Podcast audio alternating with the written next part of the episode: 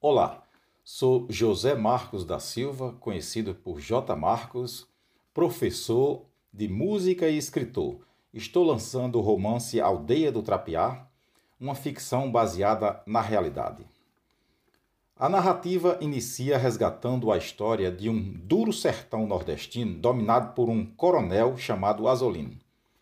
O conflito gira sempre e principalmente em torno do vilão Coronel Azolino e do camponês Zé Mandins.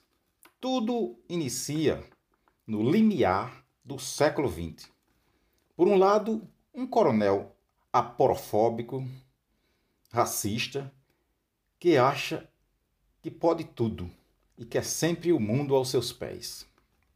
Do outro lado está o homem simples do campo, o Zé Mandiz, lutando pela sobrevivência ao lado de sua brava e guerreira companheira, a parteira Cipriana Maria.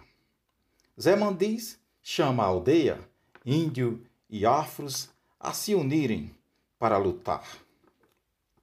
E nesse duro sertão há um filósofo, filósofo popular chamado Raimundo, que está sempre a ajudar, a orientar o povo do sertão.